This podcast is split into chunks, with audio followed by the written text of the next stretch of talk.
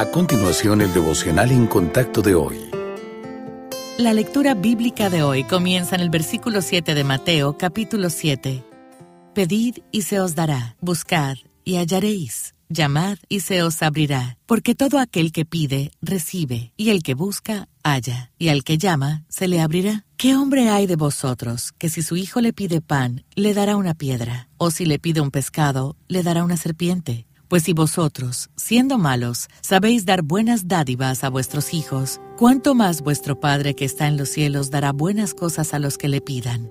Ayer hablamos de cómo nuestras oraciones son una forma de adoración que glorifica a Dios. Sin embargo, esa no es la única razón por la que debemos orar. Llevar nuestras preocupaciones al Señor nos ayuda a crecer en dependencia de Él y en gratitud por su fidelidad y provisión. Como Padre amoroso, se deleita en darnos buenas dádivas que nos ayudan en nuestro andar con Él, y de esa manera sus pensamientos, sus deseos y su poder se convierten también en nuestros. La oración, además, nos permite participar en la obra de Dios en el mundo. Usted puede orar en el momento que sea y por quien sea, en cualquier lugar de la tierra, y confiar en que el Señor de todo el universo le escuchará y responderá de la manera más efectiva posible. Qué maravilloso privilegio es ser utilizado por Dios para extender su iglesia y ayudar a otros creyentes. Otra razón por la que el Señor nos pide que oremos es para que nuestra fe en Él crezca. El Padre Celestial promete responder cuando pedimos, buscamos y llamamos. El resultado puede no ser en la forma que esperábamos, pero nuestro Padre Celestial siempre nos da lo correcto de acuerdo con su buena y perfecta